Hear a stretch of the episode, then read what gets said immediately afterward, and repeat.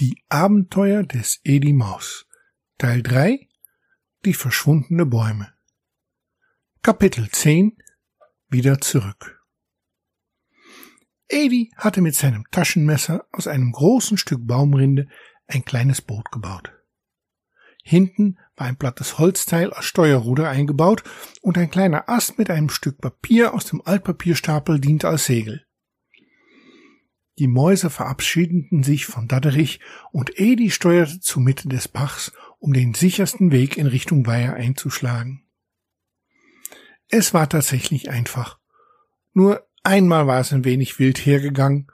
Ein kleiner Staubalken machte das Weiterkommen schwierig, aber nicht unmöglich.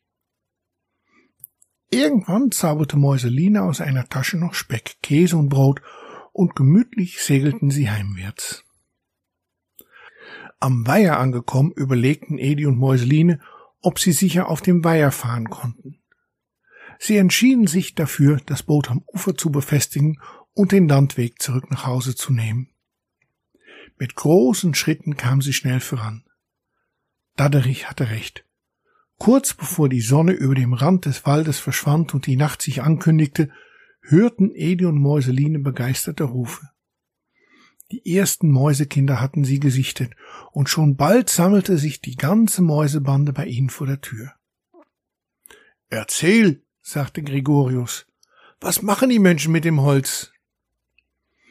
Edi nahm sich ein Stück frischen Käse-Maiscremekuchen, den seine Mutter extra für die Rückkehrer gebacken hatte. Dann fing er an zu erzählen. Nun, als erstes mussten wir zusehen, wie wir auf dieses Auto kamen.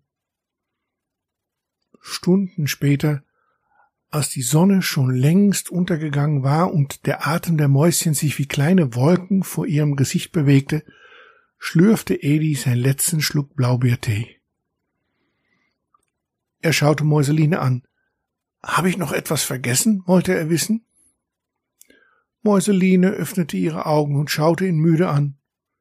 Ich will in mein Bett, sagte sie. Alle Mäuse lachten und kurz darauf ging auch im letzten Nest das Licht aus.